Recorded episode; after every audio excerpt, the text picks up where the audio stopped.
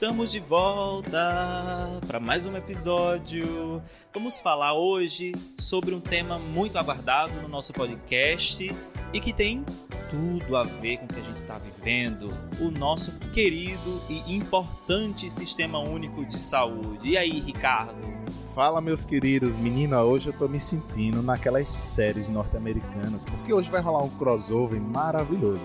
Eu tô me sentindo naquela série How to Get Away with Murder e Scandal. Amo. Menino, pense no crossover. Esse crossover vai acontecer com o SUSCast e o Rapadura Consciência. E mais uma vez trazendo informações pertinentes para vocês sobre esse sistema único de saúde mediante a pandemia da Covid-19. né? Então nós estamos aqui com uma maravilhosa, diretamente do Ceará, Terra da Luz. O Anderson está se mostrando porque Eu a terrinha amo, dele, né? É, minha terra. Ave Maria.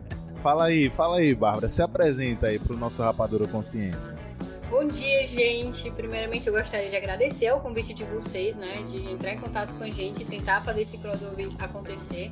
Eu me chamo Bárbara, né? Eu, a gente participa aqui do SUSCast e eu gostaria de dizer que eu amei o nome do podcast de vocês, porque consciência tem tudo a ver com ciência, né?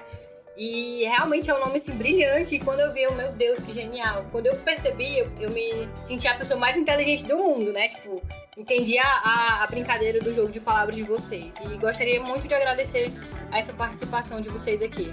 Eu acredito que, como uma boa cearense, você também gosta de uma rapadura, não é isso? Adoro. E de menta, gente, tem um engenho aqui perto que tem rapadura de tudo que é jeito e gosto, pra todos os gostos mesmo. Menina, as pessoas acham que não tem essa variedade de sabores, mas tem rapadura de menta, de goiaba, de melancia, que é Tem. uma delícia. Já provei de tangerina, de abacaxi com hortelã. Nossa, maravilha. E de café, gente, a de café é a minha predileta. Nossa, deve ser uma delícia. Bárbara, então vamos começar. Nós gostaríamos muito que você apresentasse também a proposta do SUSCast, né? Nós queríamos que você falasse um pouco sobre qual é o objetivo quando vocês trazem esse podcast para informar a população, seja ela das universidades, as populações de fora das universidades, do sistema de saúde, fora do sistema de saúde. Qual é a proposta do SUSCast para com a população, Bárbara? Bom, o SUSCast ele é um projeto que ele nasceu na Universidade Federal do Ceará, do Campus Sobral, ou seja, o nosso campus ele fica no interior. E é do curso de odontologia da UFC, certo? Quem participa aqui do nosso projeto é a Arielle. É, a Arielle também é uma estudante assim como eu, né? E nós somos coordenados pelo professor Jacques Maciel, né? O SUSCast ele foi uma ini- uma iniciativa do Dr. Jacques, né? Ele pensou no podcast que pudesse realizar a educação de uma forma mais simplificada, falando sobre as políticas de saúde do SUS e também por meio é, de uma plataforma que pudesse ser mais abrangente a todos e fosse mais acessível também, né? E que também fosse uma ferramenta tecnológica. E é, como ele percebeu que o podcast era uma forma é, ideal para se trazer isso, porque estava fazendo muito sucesso. Vocês falaram que aqui no, no, no Nordeste ainda é um pouco. A iniciativa ainda é um pouco, como é que eu posso dizer, tímida, né? Mas que já no sul e sudeste do Brasil, mais pessoas já, já se utilizam dessa plataforma. Então ele pensou na ferramenta tecnológica do podcast para trazer mais conhecimento. E aí tem também, o SUSCast ele também tem uma proposta educativa.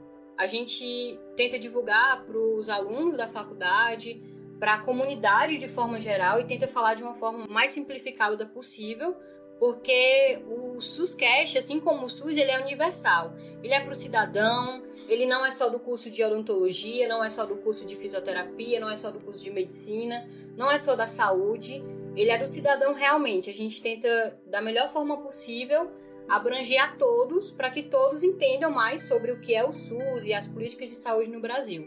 Então, é, esse projeto ele foi aprovado pelo UFC e eu e a Ariel nós fomos selecionados para o projeto por meio do professor Jacques, né? E nós temos aprendido muito sobre tecnologia nos nossos primeiros episódios. Foi assim um pouco difícil porque a gente não sabia qual material comprar, mas como tudo é aprendizado, a gente foi construindo e aprendendo e cada vez mais um, um episódio novo surge a gente tenta melhorar algo que não ficou tão bom. Mas a gente vai construindo conhecimento e produzindo conhecimento também, tudo junto. Olha, e vocês começaram muito bem, porque quando surgiu a ideia da gente ter, criar esse episódio sobre o SUS, eu comecei a, a pesquisar podcasts, pessoas, pesquisadores né, que pudessem ter essa conversa com a gente. E aí cheguei no Suscast. Eu acho que quando eu acessei o Suscast, vocês tinham lançado recentemente o um episódio sobre a história do SUS. E aí eu fui ouvir e assim, eu adorei. Adorei. Para ser um dos primeiros. Quantos episódios vocês têm, a, a Bárbara? Atualmente a gente tem cinco, cinco mas episódios. o... a história do SUS foi o terceiro. Isso, então assim, o te... para o terceiro episódio, né, que ainda realmente está no início, a qualidade é gigantesca.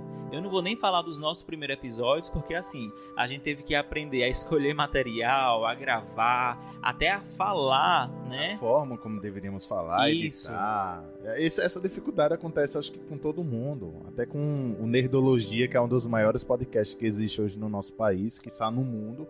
Acredito que eles também passaram por essa dificuldade, né?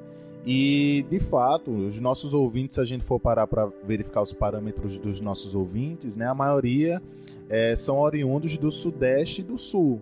Aqui no Nordeste, essa nova tecnologia, essa nova ferramenta de disseminação de informações, nesse caso sobre a ciência, né, sobre o SUS, nesse episódio, ainda está se iniciando. E aí encontram-se nesse episódio três nordestinos arretados, um da Bahia e dois do Ceará, para falar sobre uma coisa importante. Então acredito que a tendência é que essa ferramenta seja mais utilizada na nossa região e seja mais acessada também pelas pessoas da nossa região. E também a gente tem um papel importante até de levar as pessoas, né, a conhecer essa ferramenta que é tão útil né, nos dias de hoje para se informar, para divulgar informações, para levar conhecimento às pessoas. O Rapadura Consciência ele tem tentado fazer isso, né, desde o primeiro episódio, que é trazer temas é, é, do dia a dia mesmo, temas muitas vezes vinculados nas notícias, mas sempre com um cunho científico e fazer com que as pessoas realmente tenham esse acesso, né?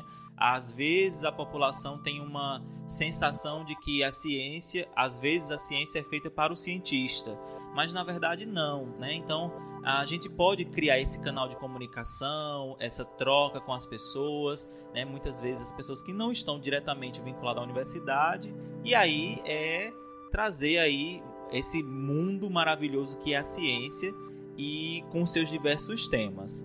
Então é isso. Bárbara, então veja só, o Sistema Único de Saúde, né, o nosso SUS, é, sem dúvida nenhuma, ele é um dos principais sistemas de saúde pública do mundo, né?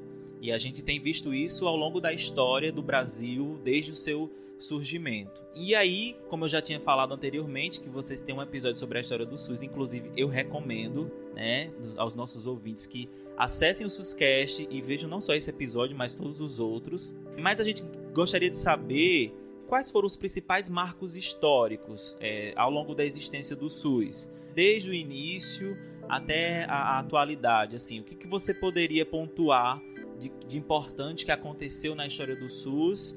E para complementar essa pergunta, eu queria saber se existem outros países no mundo que dispõem de sistema de saúde pública que seja semelhante ou parecida com o nosso SUS. Pois é, Vanderlan. É, antes do SUS, as coisas elas não eram fáceis, né? Porque a gente ela tinha algo com dois tipos de, de assistência à saúde. Nós tínhamos a assistência médica, que era benefício de quem tinha vínculo formal com alguma empresa, né? Ou seja, carteira assinada. E aí quem ficava responsável por isso era a Previdência Social, que por meio do INAMPS, que a gente explica lá no nosso, no nosso episódio, né? Ela viabilizava os serviços conveniados.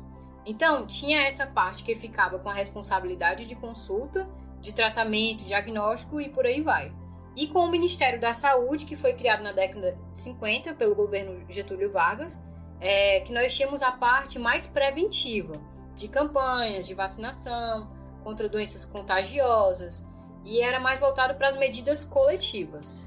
Então, quem não tinha emprego ou dependia de assistência filantrópica no caso as Santas Casas, que a gente também cita em outro episódio, é, tiveram bastante importância nessa parte da saúde aqui no Brasil. Então, de algum modo, é o tipo de programa temporário realizado por empresas estrangeiras que geralmente tinham interesse econômico na área de oferta do serviço. Então, não era bem que de graça, né? Ela dava algo, mas também queria receber algo em troca. E os marcos principais de quando se pensou que a saúde deveria ser direito de todo mundo e dever do Estado, independentemente de governo, veio com o movimento sanitário. Ou seja, um grupo de pessoas começou a se reunir para discutir essa necessidade, que já tinha sido observada. Então, até chegar no que eu considero o maior marco, foi com a é, oitava Conferência Nacional de Saúde, que aconteceu em 1986. E com isso eu, eu falei do direito e do dever que foi que ficou explícito no caso. Então, a, até então a conferência era o lugar de reunião de autoridades e nessa oitava conferência teve a participação popular, que é muito importante, inclusive é um dos, um dos princípios do SUS. Ou seja, os maiores interessados estavam presentes, finalmente estavam presentes, né, para discutir a saúde. Então, o segundo marco do SUS foi o que veio dessa conferência, na nossa Constituição de 88, que ela fala do direito à saúde, do dever do cidadão e do Estado também. Então, pela primeira vez, o termo SUS veio à tona, mas também não foi é, uma implantação direta. Teve um, um ou dois anos, é, ainda que o SUS foi para o SUS de fato começar a funcionar e ter uma organização até como ela se até a forma como o SUS se organiza hoje. Então, a gente discute bem isso na história no quarto episódio. Desculpa, eu falei terceiro, né? Mas é no quarto episódio. E tem alguns exemplos de alguns países, que no caso o Chile, por exemplo, você respondendo a sua segunda pergunta, né? Você tem que escolher entre o entre a saúde pública ou a saúde por convênio, né? Ou seja, não dá para você ter os dois. E aqui no Brasil, mesmo você sendo estrangeiro, não tendo é, nenhum documento, você vai receber socorro. Se você for uma, a, um, a um hospital, por exemplo, sofreu um acidente e precisa de socorro, você pode receber também saúde. E por isso que um dos princípios é a universalidade, onde todos podem ter acesso, mesmo as pessoas que apresentam convênio é, particular. E há muitos casos em que, por exemplo, você se consulta na rede particular, mas o remédio é muito caro. Então você entra na justiça e garante o direito, porque isso é previsto na Constituição de 88, o direito a um, a um medicamento, a um leite mais caro. É, e inclusive a gente vê muitos casos aí pela televisão, né? Vez ou outra um jornal noticia que uma criança nasceu prematura e precisa de um determinado medicamento ou de um determinado tratamento e o SUS é quem vai custear isso, né? E no caso, todos nós custeamos isso através dos nossos tributos. É até importante você falar sobre isso, Bárbara, porque traçando é, esses marcos históricos voltados para o Sistema Único de Saúde, eu acho que criar um mapa mental sobre o antes e o depois da Constituição de 1988, né, para falar sobre o nascimento desse sistema, é importante para situar as pessoas e principalmente aquelas que ah, lançam apenas críticas para esse sistema de saúde. Por exemplo, a, a, as greves trabalhistas que aconteceram em 1917 e 1919 foram importantes. E com a promulgação da lei Eloy Chaves em 1923, né, que houve-se a, a, criação de um embrião do que a gente chama hoje da Previdência Social, que foram os CAPs, né, que eram as caixas de aposentadorias e pensões. E nessa época, a, a, a, a universalização da saúde era inimaginável. Então, só quem tinha acesso à saúde de fato eram essas pessoas que trabalhavam. E não eram todas as pessoas que trabalhavam. Eram apenas as pessoas que trabalhavam em, ferrovias e no, no, nos portos marítimos. Né? Então, para você ter esse acesso à saúde, você precisa apresentar esse CAPES, que só foi conseguido através de muita luta, né? através de duas greves trabalhistas que aconteceram no país e pós-constituição, óbvio que tiveram outros marcos históricos, óbvio que é importante as pessoas analisarem o perfil epidemiológico desde a invasão do Brasil até essa promulgação da Constituição de 1988 para entender a importância. E de fato, é, esse exemplo que você cita, por exemplo, de uma criança que nasce prematura ou de qualquer outra pessoa que tem alguma enfermidade que o Estado não consegue é, assegurar né, a saúde desse indivíduo, é importante que as pessoas entendam que elas estão asseguradas pela Lei 196, né, pelo artigo 196 da, da Constituição Federal, de que a saúde é para todos e é, de, e é dever do Estado. Né? Então, é, eu acredito, né, eu, eu, posso estar errado, ou vocês aí que são mais especialistas, mas esse marco da Constituição de 1988, que traz o SUS, né, que trazem essas leis que universalizam a saúde, é importante para todo mundo. É importante para todos os brasileiros e estrangeiros, inclusive. E as pessoas não entendem essa complexidade da saúde.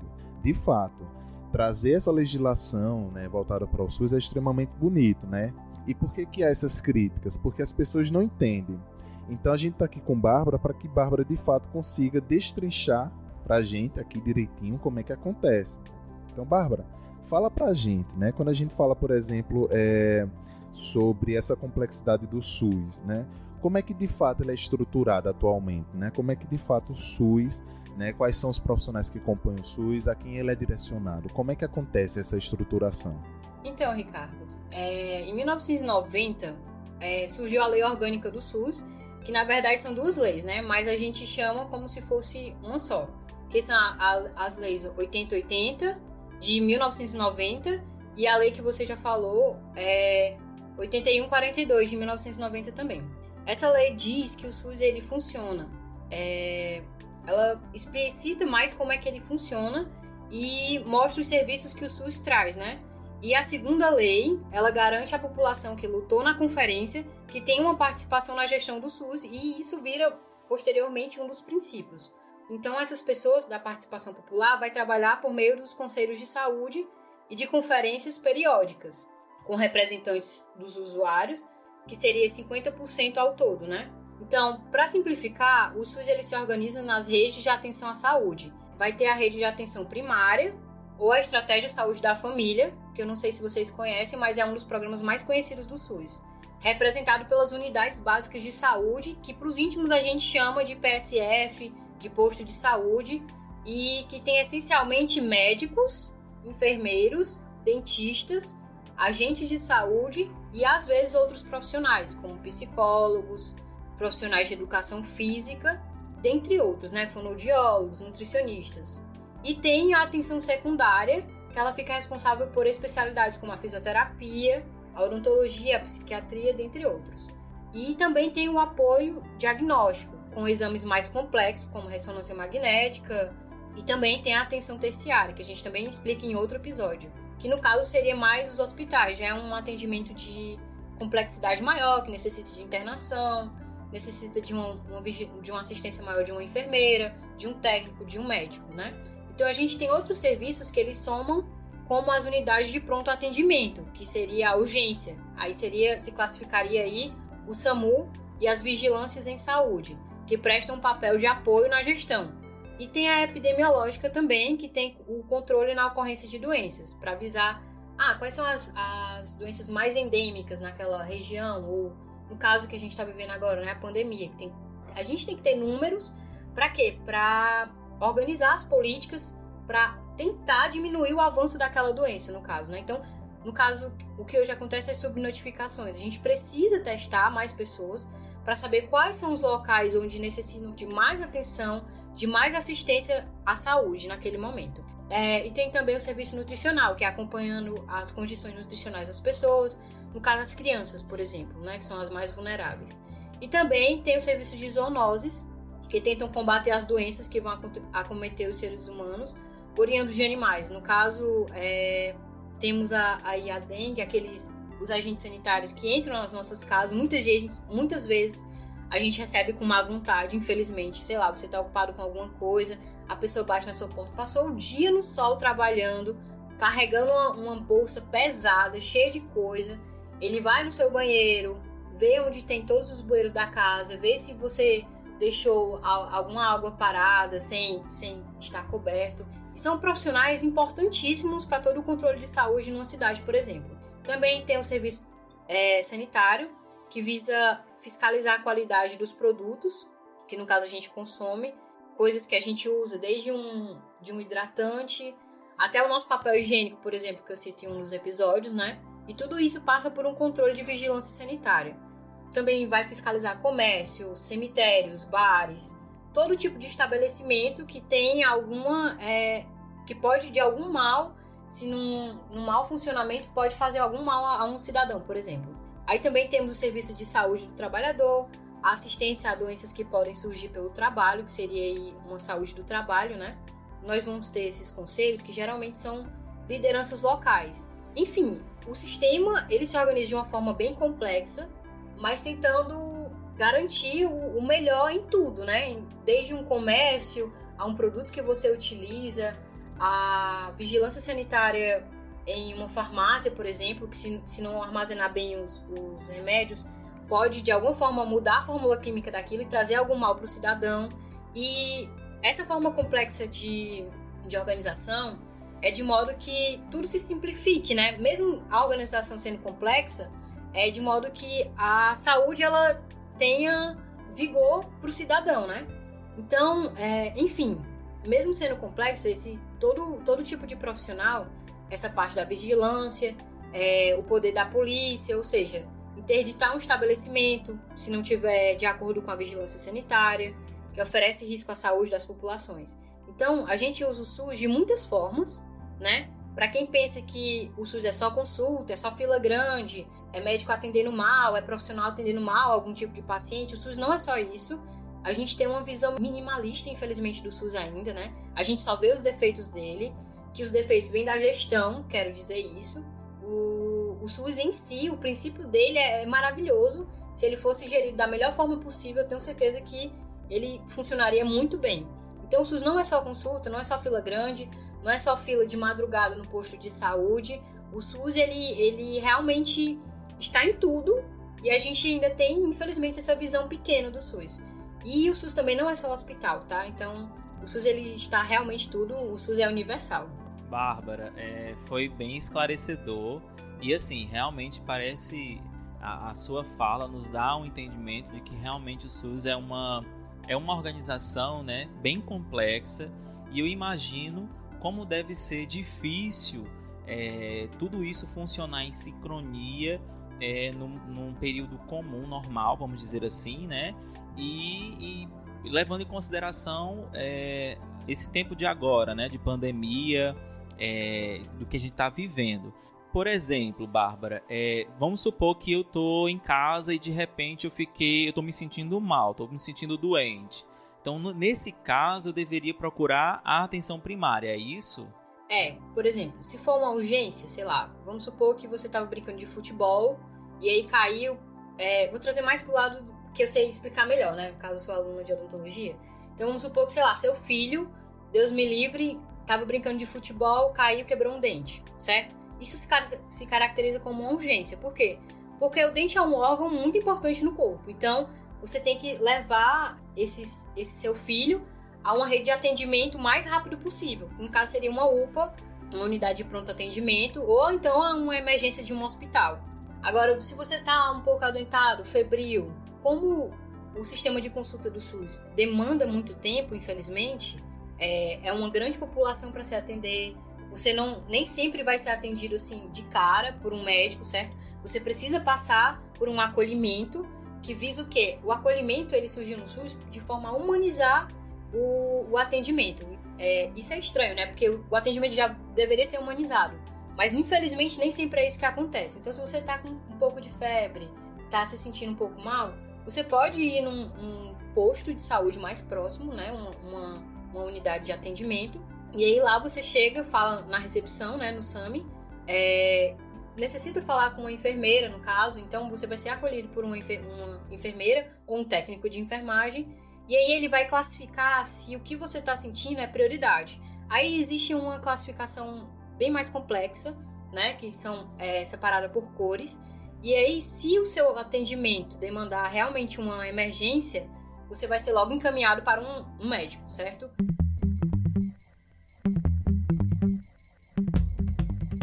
Agora, se a enfermeira que lhe acolheu vê que aquilo pode esperar, ela pode lhe medicar e enviar você para casa e marcar uma consulta posteriormente, entendeu? Então vai muito do que a pessoa tá, o cidadão tá demandando naquele momento. Não é tipo, ah, eu quero uma consulta aqui com um cardiologista. Não. Primeiro você chega num, num posto de saúde, fala que precisa daquela consulta, aí uma enfermeira ou um técnico vai lhe acolher, vai aferir a pressão, vai perguntar como é que você tá, o que é que você tá sentindo. E aí, se ela vê que realmente há uma necessidade, você vai ser encaminhado a um médico generalista, que no caso seria um clínico geral. E aí lá ele vai lhe consultar, vai fazer, vai escutar seu coração, os pulmões, e aí ele vai ver, é, eu acho que você realmente está precisando desse serviço. Aí ele vai encaminhar para onde? Para atenção secundária. que no caso a pessoa que eu estou explicando agora, ela precisa de um atendimento no coração, tipo um, um cardiologista, né? Aí ela vai, o, o médico do posto de saúde vai encaminhar, vai fazer um direcionamento à atenção secundária, que seria um nível de especialização maior. Seria um, um médico, um oftalmologista para uma consulta para ver se você precisa usar óculos ou não, um cardiologista, no meu exemplo, se você tem algum problema no coração. Então, é vai ocorrer o que? A referência. E aí, esse, esse médico, o cardiologista, em que o, o primeiro médico do meu exemplo fez um, um, direcionamento, ele vai atender esse paciente. Ah, eu acho que você realmente está com um problema aqui no coração. Vamos fazer um exame. Aí ele manda é, esse paciente para algum é, local onde possa fazer esse exame pelo SUS mesmo, certo? O SUS garante isso. E aí, com o exame, esse mesmo paciente volta a esse médico especialista em coração, faz esse retorno, vê e faz o acompanhamento. Agora, se, por exemplo, for um caso mais simples, vamos supor, o paciente é diabético, está sentindo alguns sintomas de tontura, vamos supor, tá com a glicemia baixa, né? Tá sentindo tontura, uma sudorese, que seria um suor, é, como é que eu posso dizer? Um suor aumentado. E aí ele chega a um posto de saúde. Ele vai ser acolhido pela enfermeira, como eu já expliquei, vai passar por um médico generalista. Esse médico vai desconfiar possivelmente que pode ser uma crise hipoglicêmica, então vai tentar ali dar o primeiro atendimento a ele, certo? Isso também pode ser tratado numa emergência de uma UPA, por exemplo, certo? Ou de um hospital. Mas eu tô falando aqui do SUS mesmo, assim, do SUS raiz, que seria o posto de saúde que a gente acha que só é só aquilo, aquele né? postinho do bairro. E aí ele vai né? ser o posto do bairro, por exemplo. Exatamente, aquele posto do bairro, que todo mundo se encontra, você encontra seu vizinho, a sogra da tia de não sei quem, entendeu? Você. Ali é um ponto central onde as pessoas têm ali uma comunidade, né? Os, os profissionais que estão ali, eles já têm certo carinho por aquelas pessoas que sempre estão ali, conhece o neto, desde, desde o neto até o filho, conhece todo mundo, né? Então, esse paciente que está com, vamos supor, uma, uma crise hipoglicêmica, ele vai ser atendido por esse primeiro médico, e aí ele vai, esse primeiro médico vai desconfiar que ele pode ter diabetes. Lá ele vai fazer aquele exame que fura o dedinho, vai ver, ah, eu acho que a sua taxa de açúcar está muito baixa, eu vou lhe medicar aqui agora. E aí tem a farmácia lá, onde os, os medicamentos é, mais utilizados, assim, mais comuns, de pirona, certo? É, paracetamol, vão estar tá lá disponíveis. E aí o médico vai medicar aquela pessoa naquele momento e vai encaminhar ela para um endocrinologista, que no caso seria um médico que conheceria mais os hormônios e vai olhar como é que tá a taxa de insulina, de glucagon, de todos esses hormônios do nosso corpo fisiológico. Então, esse, esse paciente, ele recebeu uma referência para onde? Para atenção secundária. Essa atenção secundária, quem é que vai tratar ele? Um médico endocrinologista. Ele chega lá, faz a consulta, faz os exames, tudo pelo SUS, normalmente. E aí, é, ele vai precisar de consultas de rotina. Por quê? Ele já foi diagnosticado e ele precisa de um tratamento, no caso, para diabetes, né, dele. Então ele vai é, receber a contrarreferência, onde o médico do posto de saúde mais próximo à casa dele vai atendê-lo de forma recorrente a quê? A ver se a diabetes dele realmente está controlada, a ver se ele está tomando realmente os remédios, se ele recebeu a renovação dessa consulta. Então a renovação da consulta não, a renovação da, da receita dele, do medicamento. Então todo mês ele vai fazer essa visita frequente, claro que existem alguns casos que a pessoa vai de seis em seis meses. A minha avó, por exemplo, tem Alzheimer e ela vai todo mês, literalmente, a, uma, a um posto de saúde, renovar a consulta dela, renovar a receita dela, fazer a consulta e todo esse encaminhamento. E todo o remédio que a minha avó recebe para o Alzheimer é dado pelo SUS. A, a alimentação dela, minha avó tem muita dificuldade de comer, então a alimentação dela ainda não é por sonda, né? Que é aquela que vai para o nariz e vai direto ao estômago. Não mas ela recebe pelo SUS um suplemento alimentar, que eu não vou falar aqui a marca, mas é como se fosse um Nescau mais turbinado, entendeu? Sei, sei. Que tem todas as vitaminas que ela precisa. E aí ela dá menos trabalho para comer, por quê? Porque é uma, uma adaptação da alimentação dela. Os remédios, quem dá é o SUS. Alguns remédios, a minha tia que cuida dela, pega numa, numa, numa farmácia particular, mas quem garante isso é o SUS. Então, alguns medicamentos, eles, além de poderem ser pegos lá no, no, na farmácia do posto de saúde, que como eu já falei, é uma medicação mais básica, né? De, de um uso mais rotineiro, é, alguns medicamentos mais especializados para umas doenças mais graves, é, eles são disponibilizados em, em farmácias privadas mesmo, particulares. Você entra numa fila e aí tem todo aquele programa de medicamento genérico, que eu acho que vocês devem conhecer, né? E, e tudo isso. Então, esse paciente, ele recebeu a referência para atenção secundária e agora ele vai receber a contrarreferência, que é a volta dele para a atenção primária, onde ele vai ser acompanhado por um médico, por um enfermeiro. Às vezes, se a pessoa não pode ir ao posto de saúde, ela recebe a visita em casa. Isso é um diferencial do SUS onde tem as equipes de saúde da família, que às vezes vai um. Que tem sempre um médico e um enfermeiro. Aí tem a, a agente de saúde, né? A agente comunitária de saúde, que é aquela pessoa que bate na sua porta perguntando: Dona Mariazinha, como é que a senhora tá? A senhora tomou seu medicamento hoje? Já se alimentou? Então, é, o SUS ele tem uma, uma gama de profissionais muito importantes, né? Desde o agente de saúde, que o agente de saúde tem que ser alguém que mora ali naquela região, que conhece aquela região, e aí, dependendo da prefeitura, faz-se provas, né, para selecionar esses agentes de saúde.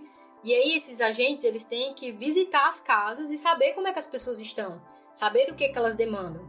É, em uma uma das visitas que eu fiz, acompanhada por um agente de saúde, ela acompanhava o caso de uma idosa que morava sozinha na casa e que ela, com a aposentadoria, sustentava toda a família, o filho, os filhos dos filhos, no caso os netos dela, e a mulher do filho, né?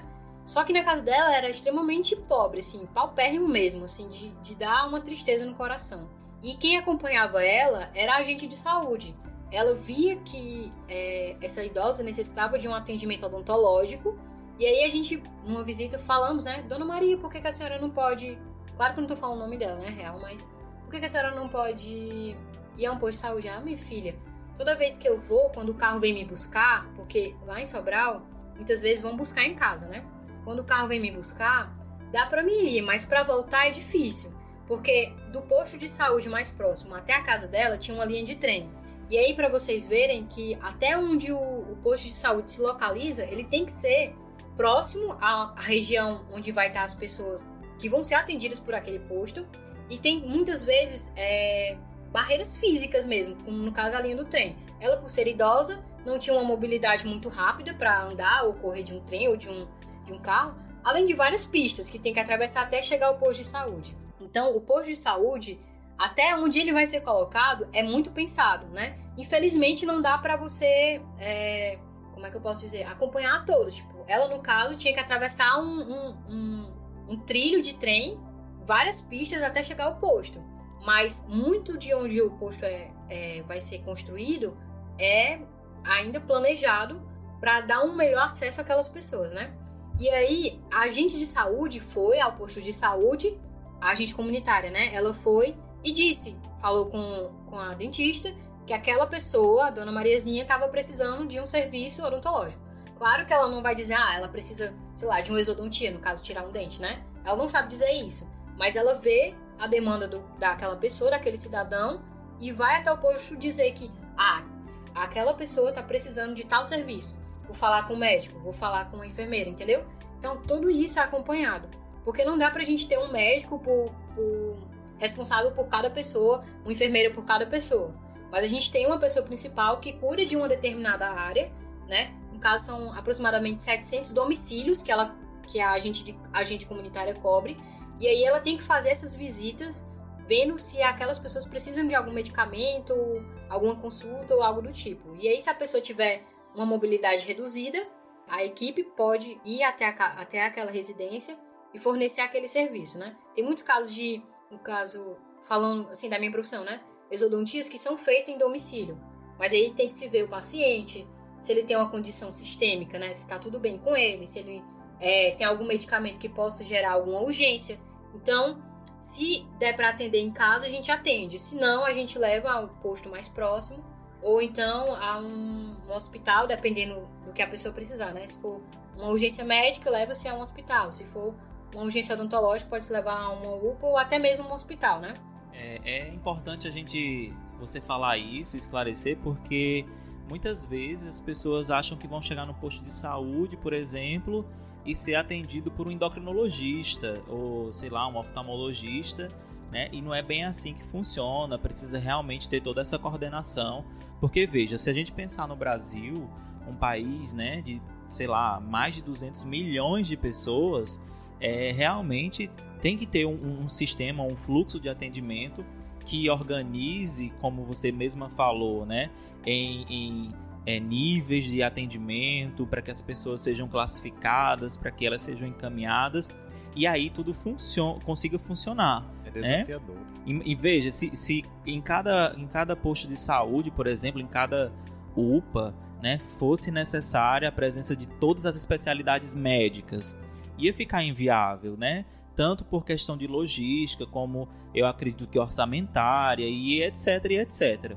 E eu achei bem interessante, Ricardo, essa, o, o que a Bárbara falou da é, da, da, necessidade até de se pensar a localização do posto de saúde de forma estratégica, né?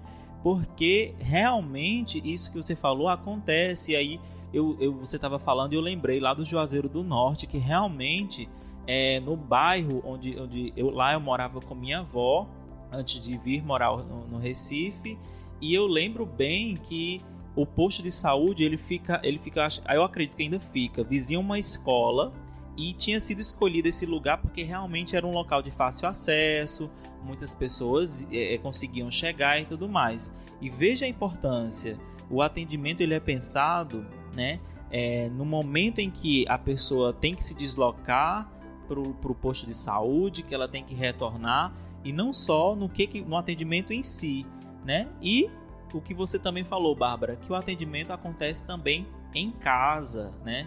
Eu acho que muitas vezes as pessoas esquecem, deve ser esquecimento, porque é, não sei, mas é, não é fácil você encontrar um serviço de atendimento de saúde. Eu acho que até, até mesmo em rede privada, não sei. Que vá na sua casa, faça o um atendimento, é, faça visita periódica para verificar como está a questão de saúde. E tudo isso a gente tem acesso pelo SUS, né? E, e acontece realmente é, é algo bem interessante. A Bárbara tocou em pontos extremamente importantes na discussão do SUS. É, e um desses pontos é a, a, desvalorização de alguns profissionais. Né? Vocês têm, por exemplo, os primeiros profissionais a, a acolherem os pacientes, os técnicos de enfermagem e os enfermeiros, que muitas vezes são desvalorizados dentro da própria categoria, dentro da própria área de saúde. Então a Bárbara traz aí e consegue elucidar esses pontos e pontos também estratégicos é, onde a saúde coletiva pensa, né, desde a inserção, né, desde a localização de uma UBS, por exemplo, de uma UPA, né, porque a, a, a Bárbara falando, e você se lembra do Juazeiro do Norte, eu me lembro de Rodelas, que é o meu interior, e eu fico me perguntando, lá, por exemplo, não tem um endocrinologista, né, esse, esse, esse primeiro acesso que o paciente tem com o clínico geral, ele precisa ser encaminhado para outra cidade, que já é um outro limite. Né? Então são desafios que o SUS não fecha os olhos para isso, né? a saúde coletiva ela não fecha os olhos para esse tipo de problema, pelo contrário, né? eles criam medidas de promoção para a saúde coletiva. É, criam formas de que as pessoas elas não sejam desamparadas, independente da complexidade, né? Se você precisa de um atendimento mais básico ou se você precisa de um atendimento mais especializado. Mais específico, né? Mais específico é, a valorização também do agente de saúde, né? Muito o agente importante. de saúde que está ali na comunidade, visitando as casas. Então, é, isso me lembra muito minha infância, sabe? É, é, eu, eu na casa dos meus pais, porque eu lembro bem que realmente acontecia a visita do agente de saúde. É, inclusive, alguns, alguns agentes levavam até, não sei se acontecia, Ricardo, lá na Bahia, eles levavam uma balança, eu acho que era uma balança, que pendurava para pesar o, o, peso do bebê, sim, né? Sim. Então, assim, eu achava aquilo, nossa, pra mim era eu uma coisa cabia, do outro né? mundo. Impossível. Bárbara, imagine, dois metros de altura, sempre fui grande, sempre pequeno. Não tinha como. Aí pegava uma rede, né? Botava uma balança para pesar boi, né? Aí conseguia era... tirar meu peso. Era, minha filha, era fuável. Pois é. Então eu consigo realmente, veja, então a, a narrativa dela nos faz trazer essas lembranças e é uma uma das principais comprovações de que realmente isso sempre aconteceu, né? Isso fez parte da nossa rotina, isso fez parte da nossa, é, da nossa vida e faz ainda, não fez, né? Faz ainda parte. É, então vamos lá.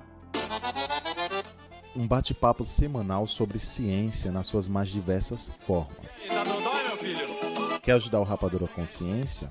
Com 10 reais, você ajuda no apoio da divulgação científica, popularização e disseminação do conteúdo científico. Com 20 reais, o seu nome ou o nome da sua empresa será anunciado pelo podcast Rapadura Consciência. Com 30 reais, você poderá sugerir novos episódios. Já pensou a sua dúvida sendo discutida pelo podcast Rapadura Consciência? Então, entre no site www.apoia.se barra Rapadura Consciência. Bárbara, a gente trabalha, eu trabalho com produção de medicamentos, Ricardo trabalha com saúde animal é, no doutorado. E assim, a gente sempre tem muita é, necessidade de que os nossos resultados, por exemplo, das nossas pesquisas, da tese, eles sejam acessados por uma quantidade de pessoas maior. Então, por isso a gente acaba preferindo publicar, divulgar nossos resultados em língua inglesa, porque isso facilita o acesso, né, por pessoas de outros países, é, pesquisadores de, de outros lugares. E pensando nisso, eu levantei um questionamento é, aqui com o Ricardo, por exemplo. Como que a comunidade científica internacional, uh, por exemplo, como outros países, é, veem o SUS no Brasil, né? Você, você tem, você saberia dizer isso? Assim, qual seria a impressão que o, o SUS tem é, na, para o internacional, para os outros países? Então, é, é uma pergunta complexa, mas eu vou começar com um exemplo bem simples. Se você for americano né, e estiver aqui no Brasil e porventura sofrer algum tipo de acidente na rua, o SAMU, como eu já falei, ele vai prestar esse atendimento, ele vai vir te buscar, ele não questiona de onde você é. Se você está de férias aqui em qualquer lugar e desenvolver uma crise hiperglicêmica, na casa da sua amiga ou, ou então se você estiver numa unidade de saúde. Uma enfermeira vai vir e vai te aplicar insulina. E você não vai precisar pagar simplesmente nada por isso. O que define a sua prioridade é a sua necessidade de saúde, né? Que um dos princípios do SUS é a equidade. Então, dar assistência àqueles que têm menos. Por quê? De uma forma a igualar, certo? Então, uma enfermeira vai vir te aplicar insulina e você não tem que pagar nada por isso. O que vai definir a sua prioridade é o seu estado de saúde então imagina como é que isso é visto, porque tem que pagar por um tipo, é, por tudo isso onde vive. Então essas pessoas, elas só têm qualquer tipo de assistência se pagar um seguro. No caso, muitas pessoas que viajam pagam, por exemplo, o seguro viagem, né? Para você estar assegurado na sua saúde, você precisa pagar um determinado valor. Então, essas pessoas, elas só têm qualquer tipo de assistência se pagar um seguro, e esses seguros muitas vezes são muito caros. Então, é, para ela ter um serviço de saúde, ela precisa pagar. Então, o SUS ele é sim muito bem visto pela comunidade científica internacional, né? Qualquer artigo estrangeiro que fale sobre estratégia de saúde da família ou sobre o SUS, você vai ver elogios, porque é realmente uma iniciativa louvável aqui no Brasil. Então, ao avaliar o sistema de saúde brasileiro com um olhar estrangeiro, portanto, é, os pesquisadores eles levam em consideração que há grandes problemas em muitos outros países, então, o sistema de saúde público britânico, por exemplo, o NHS, é, que tem mais de 70 anos e é o que mais se aproxima do SUS nos princípios e na, governa na organização, por exemplo. Então, é considerado uma referência para todo mundo, mas costuma ter alguns problemas relacionados às longas esperas por atendimento ou por acesso a algum tipo de medicação que demanda algum custo maior, né? No caso, então, a cobertura universal de saúde ainda é muito pequena, né? Do, do ponto de vista geográfico. Então, além da Inglaterra, acredito que só a França e o Canadá e a Austrália apresentam sistemas de cobertura universal, certo? De saúde gratuita. Então, sim, o SUS é um modelo para os outros países, é muito elogiado, é muito criticado, infelizmente, muito criticado por brasileiros que não sabem, assim, minimamente como ele funciona e que os problemas dele se dá mesmo à gestão, à gestão ou então algum problema relacionado, vamos falar, sei lá, à saúde dos ribeirinhos, né? As Forças Armadas ajudam na, no acesso à saúde, vai um enfermeiro, vai um médico, muitas vezes militar, né? Tenta dar esse aporte sanitário de saúde essas populações mais distantes. Existem sim dificuldades no, na marcação de consulta. Muitas vezes um atendente da recepção não está de bom humor, ele atende mal. mas você tem que ver que é um serviço universal realmente, entendeu? O que você precisar, você talvez não consiga tão fácil como uma medicação muito cara. Você vai necessitar de um advogado, entrar na justiça e conseguir, mas você vai conseguir, porque isso é previsto na Constituição, isso é um direito do cidadão e é dever do Estado. Então, o SUS ele, ele é assim muito bem visto pelo, pelo mundo inteiro. Alguns países têm um, algo parecido com o SUS, como eu já citei, mas não são todos os países que têm esse aporte é, de saúde universal, entendeu? Inclusive aqui na América Latina, não são todos os países que têm esse, esse acesso, né? E como eu já citei, o Chile, né? Você tem que escolher, ou é uma saúde pública ou é uma saúde conveniada. Não dá para ter os dois. E, e, é basicamente isso. Então o SUS ele é muito respeitado, muito louvado internacionalmente, mas existem ainda alguns, algumas barreiras assim para ser transpassadas no caso, né? Eu fico muito triste quando eu vejo na internet pessoas criticando o SUS sem saber minimamente como ele funciona, criticando as filas, que as pessoas, que muitas vezes os profissionais têm má vontade no atendimento. Eu sei que isso existe realmente, eu não tô aqui querendo fechar os meus olhos para alguns problemas que o SUS apresenta, mas que a iniciativa dele é muito boa e que as pessoas deveriam procurar mais saber dos seus direitos, saber como ele funciona e elogiar um pouco mais, né? Até recentemente, muitos artistas aí no Instagram, na, no Twitter, têm elogiado o SUS, têm apoiado o SUS, porque sabem que se não fosse o SUS, os sistemas de saúde conveniados não dariam conta de uma pandemia como essa, né? É, em uma entrevista do Boris Johnson, que é o primeiro-ministro da Inglaterra, ele elogia o serviço de saúde lá da Inglaterra e elogia o serviço de saúde enfer dos enfermeiros que atenderam ele.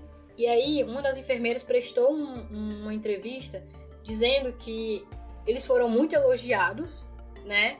E, e, eles fizeram questão de dizer que são imigrantes. Olha aí a, a importância, né?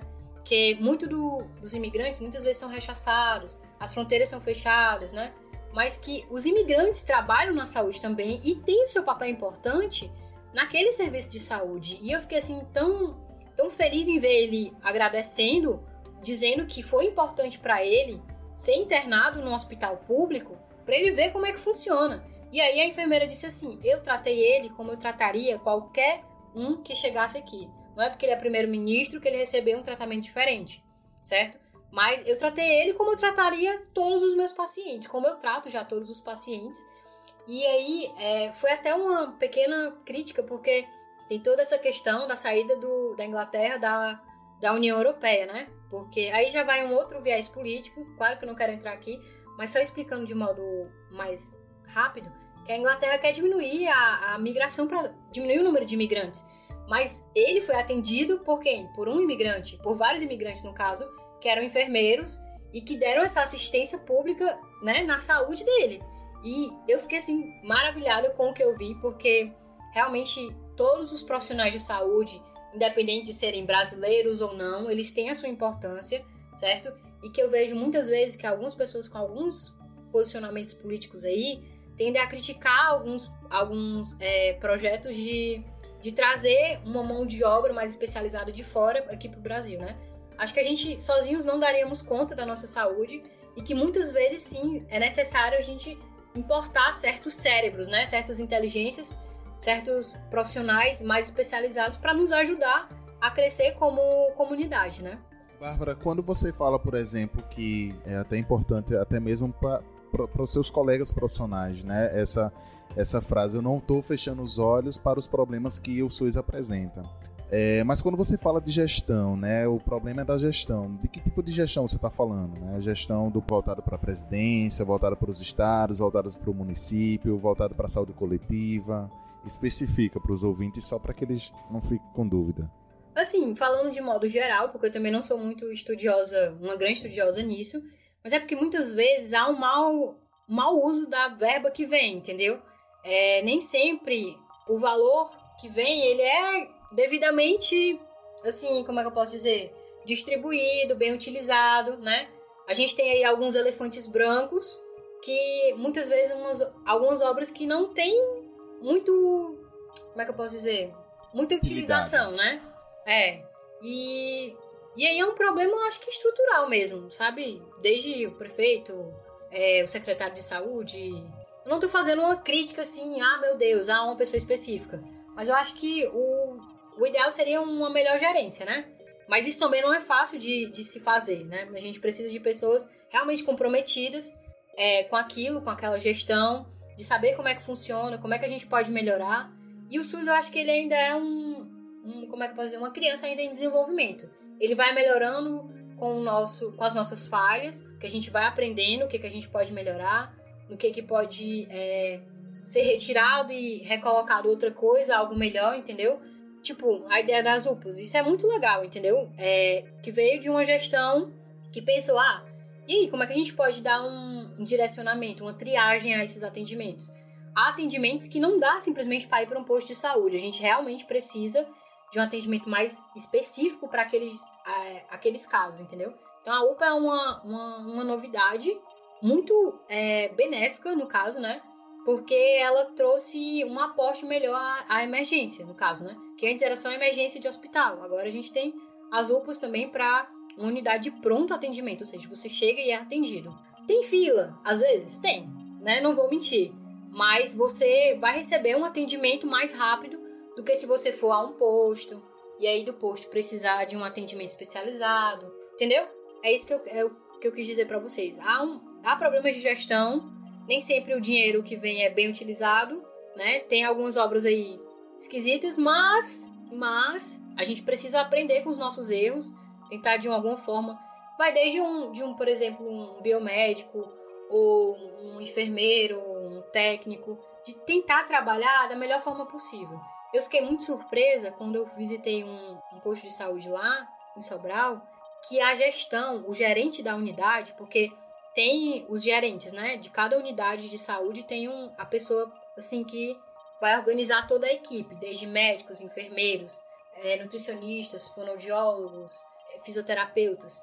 A pessoa que geria aquele posto de saúde não era um médico, porque na minha cabecinha ainda pequena, porque eu ainda estou construindo meu conhecimento sobre o SUS, né? Então eu não sou aqui a melhor pessoa para falar de tudo, né? Eu não sou entendedora é, nata do SUS, eu estou estudando o SUS ainda. Então na minha cabecinha pequena, quem geria um posto de saúde era o médico. E eu fiquei assim maravilhado quando eu descobri que ele era educador físico. Gente, eu fiquei assim, nossa, que maravilhoso, né? Aí eu fiquei pensando, porque muitas vezes a população supervaloriza o médico, né? Não querendo diminuir a, importância dele na saúde pública, certo? Ou em qualquer tipo de saúde. Mas que há uma supervalorização dessa profissão e diminuição da importância de outras profissões de, de outros profissionais de saúde. E aí, quando eu vi que ele era um educador físico, eu fiquei pensando, meu Deus, que maravilhoso, né?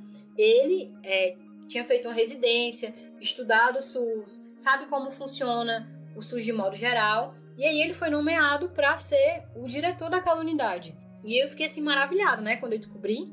E isso é muito bom, sabe? Você tem uma equipe multidisciplinar que trabalha junto. É, por exemplo, vamos supor que eu atendo uma criança e essa criança tem dificuldade, ela não me deixa atender, né? Tá ali na cadeira odontológica, tô tentando fazer um atendimento e ela não consegue deixar que eu trabalhe dentro da boca, tirando um dente ou fazendo qualquer outro serviço de ordem odontológica. E aí eu falo, por exemplo, com a psicóloga e digo, assim, uma troca interprofissional para tratar melhor aquele paciente. Eu digo, psicóloga, é, eu preciso atender aquela criança, ela está precisando de um atendimento, mas eu não consigo é, trabalhar com ela. Como é que eu posso abordá-la, né? Como seria é, é a forma que eu poderia atendê-la melhor? E aí pode-se ter uma interconsulta de um profissional no caso da psicologia e de um dentista. E aí ajudar é, os dois juntos, tentar tratar aquele paciente, entendeu? Isso é maravilhoso. Eu Nossa, acho isso. Isso é muito bom, isso é, é muito importante, gente. É, nós temos que entender que a gente não trabalha sozinho, né? Principalmente hoje, a gente precisa estar é, com outros profissionais, com outras áreas, interagindo, trabalhando junto para tentar levar o melhor atendimento para as pessoas. É, é, é, muito legal, né, pensar nisso. Inclusive, digo que uma das grandes dificuldades é, é esse trabalho interprofissional. Porque quando você está no consultório particular, você e seu paciente, é muito cômodo para você achar que aquele é o melhor tratamento para ele. Mas você já parou para pensar que você pode evitar uma medicação e indicar uma terapia, certo? Você pode ter isso, entendeu? Não, Claro que você tem que ver qual é o caso de cada pessoa, o que, que ela demanda, do fisiológico dela, do psicológico dela, mas você pode discutir com outros profissionais para melhor tratar aquele paciente, porque nem sempre o tratamento que você acha que é o melhor é o melhor, entendeu? Você pode discutir a troca de ideias entre os profissionais é muito importante. E essa eu digo que eu, na minha opinião, é uma das dificuldades no também no SUS. Porque muitas vezes você quer trabalhar separado e não existe isso. O corpo humano ele é um só. A pessoa pode estar com uma dor de dente, mas isso está interferindo na ATM dela, aqui essa articulação que fica aqui próximo ao ouvido, que é o abre e fecha da boca. E aí você pode trabalhar com, com um fisioterapeuta, certo? Você pode trabalhar com outras terapias. Não é só você tratar aquilo, é você tentar dar um melhor atendimento para aquele paciente, porque ele é um ser humano. E se fosse a sua mãe lá, né? Você querer dar o um melhor atendimento para sua mãe. E se fosse um parente seu, então você tem que tentar tratar da melhor forma possível. E isso só é palpável, assim, realizável se você fizer isso com outros profissionais. É importante. Claro que nem sempre você vai precisar de outros profissionais para atender um problema, mas se você pode utilizar de outras profissões que você não domina, por que não, né? Por que não você humildemente chegar para um profissional de outra área, dizer, eu tô precisando de ajuda aqui nesse caso, me ajuda a solucionar, eu quero tentar tratar da melhor forma possível. Isso é maravilhoso, entendeu? E no posto de saúde, que há vários profissionais de várias áreas, isso é possível, entendeu? Isso é maravilhoso. Ouviram? Importante. Foi uma... Com certeza. Agora imagina a Bárbara abrindo um leque. Vrá, né? Foi, é. foi um vrá necessário, viu? Olha, Bárbara, então, mediante essas informações que você nos traz a respeito do SUS, o que é que você diria para as pessoas que estão desacreditadas no nosso sistema de saúde? Né? A gente está chegando nos nossos minutos finais e agora queríamos que você falasse um pouco para essa pessoa. Imagina uma pessoa aí na sua frente, eu não acredito no SUS, a gente precisa privatizar a saúde. O que é que você diria para essa pessoa? É... Acho que inicialmente a gente precisa saber como é que funciona, né? Nas minhas primeiras aulas de saúde coletiva, eu literalmente não, desculpa dizer isso, mas Brasil, eu não sabia como funcionava o SUS. Eu sabia que tinha posto de saúde, que tinha hospital, mas e como é que eu chego a um, por exemplo, um dermatologista? Eu quero tratar as minhas espinhas, vou, vou dar esse exemplo, né? Eu não sabia simplesmente como é que funcionava, que tinha atenção primária, que é o posto de saúde, atenção secundária, que são os, é, os profissionais de saúde mais especializados, e que tinha atenção terciária, que seria os hospitais. Eu via a saúde como hospital e só. Eu via só aqueles corredores enormes aqui em Fortaleza, corredor de hospital cheio de maca, de pessoas assim que parecia. Aquilo ali para mim era a visão do inferno. E aí, quando eu comecei a estudar e comecei a perceber que o SUS ele é maravilhoso quando a gente se informa sobre ele, quando a gente tenta entender. E só criticar não adianta, a gente tem que ver o que o SUS tem de melhor e tem de pior, mas de uma forma é, a respeitá-lo e ajudá-lo na melhor forma possível. Você é profissional de saúde ou você que não é profissional de saúde, você tem que entender o que é o SUS para saber utilizá-lo da melhor forma possível. E se você puder atuar de modo a melhorá-lo, que bom, né? Que bom que você se informe e saiba mais sobre ele. E aí quando eu comecei a estudar, eu comecei a ver que eu só vi os defeitos do SUS, né? E quando eu comecei a estudar, eu comecei a ver que ele é maravilhoso. Porque ele atende todo mundo, inclusive estrangeiro, que se chegar aqui, é, ele vai ser atendido. E aí eu via muitos dos meus colegas indo viajar para fora, nunca viajei, né, para fora. E aí eles diziam que tinha que conseguir visto, não sei o quê, e seguro saúde, seguro não sei o quê. Tem países aí que para você entrar você tem que pagar seguro até de, de algum acidente, de algo que você quebre. Na Alemanha, por exemplo, você viajar, você tem que ter vários seguros, porque se você visitar a casa de alguém e quebrar algo específico, o seguro vai ter que cobrir aquilo. E aí tem muita gente que tem seguro de tudo, né? Mas que o, no Brasil a gente só precisa do SUS, entendeu? E alimentar ele da melhor forma possível, com informação, com informações verídicas, sem fake news, sem espalhar essas, essas, essas informações erradas, sabe? De que tudo que tem no SUS é ruim, que o SUS é ruim porque é público. Não. O SUS é maravilhoso porque é público. Porque se ele fosse privado, não estaria tanta gente sendo atendida aí, entendeu? Às vezes, mesmo os meus, os meus familiares, eu tento explicar assim da melhor forma possível, porque eu vejo eles criticando demais, entendeu? E aí eu digo, gente, acorda. Se não fosse o SUS, não teria tanto atendimento. Você acha mesmo que você vai chegar numa rede privada com o seu, sei lá, com o seu pé quebrado e vai ser atendido assim fácil?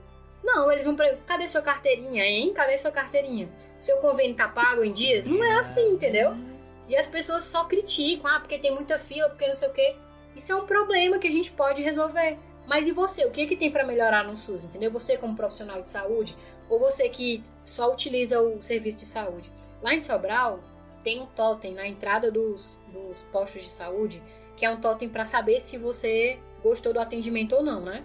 É tipo, é um tablet lá e você vai dizendo, ah, você foi bem atendido? Você demorou muito para ser atendido? Isso é genial. Isso vem da prefeitura de Sobral. Eu não tô aqui babando, passando pano para ninguém, certo? Eu não tô passando pano para ninguém.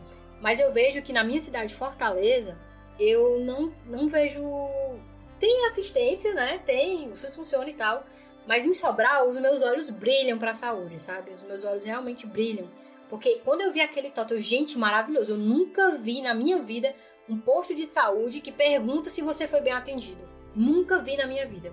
E quando eu vi em uma das visitas que eu fiz, eu fiquei, gente, isso é coisa de outro mundo. Eu tava me achando assim outra galáxia, sabe?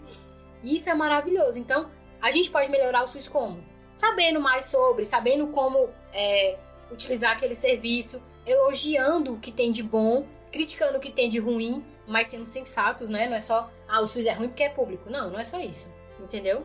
E que inclusive a população pode participar, né, das de... não das decisões, mas das, da, das proposições, né, nos conselhos e conferências da saúde.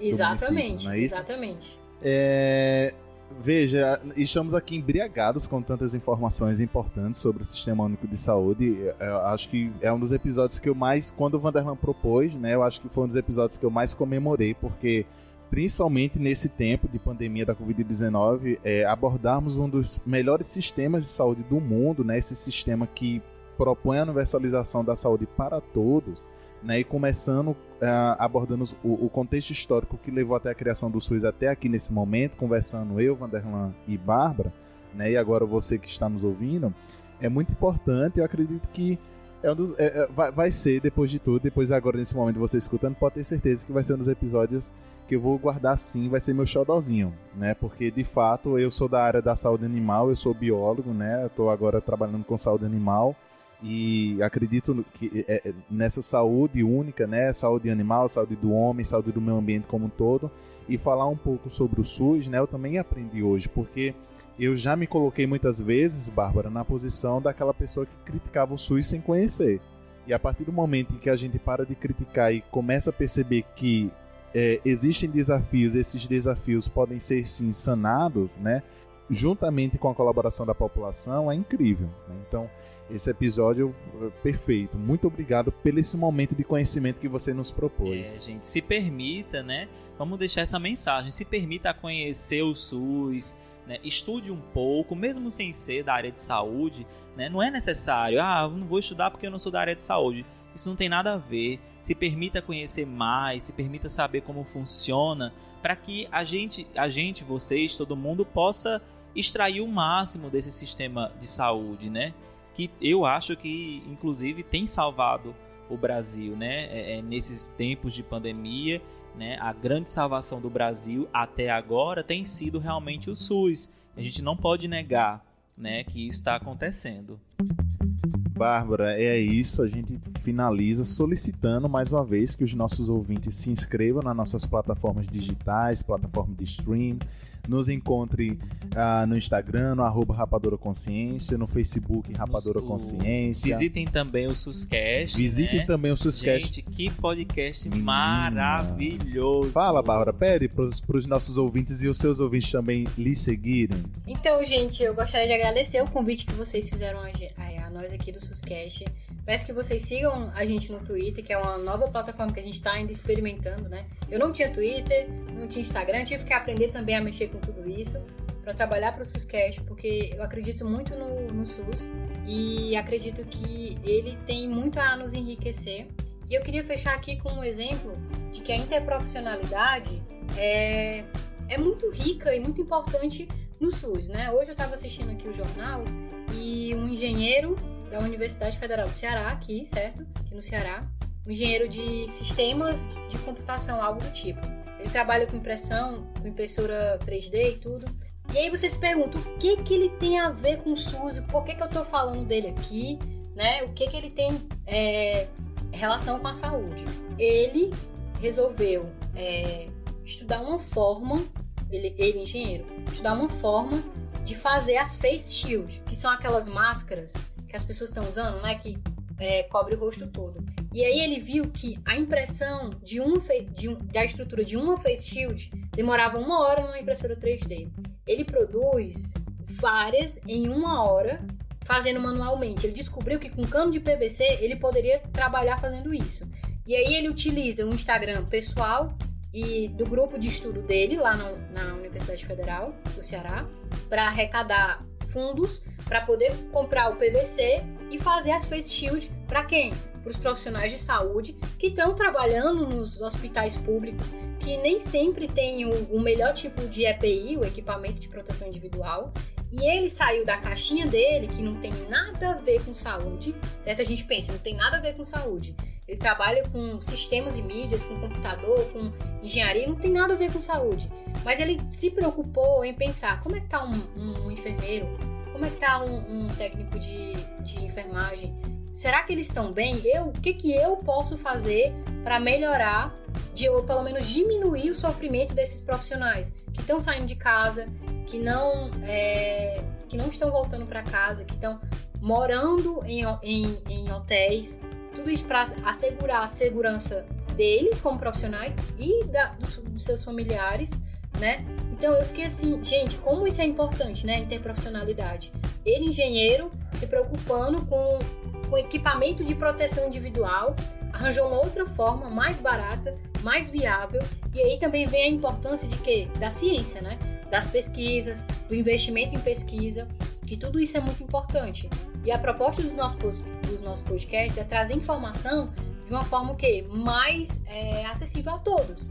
Porque de que adianta a gente ter tanto conhecimento se a gente não pode proporcionar isso, né? A gente tem que espalhar o bem.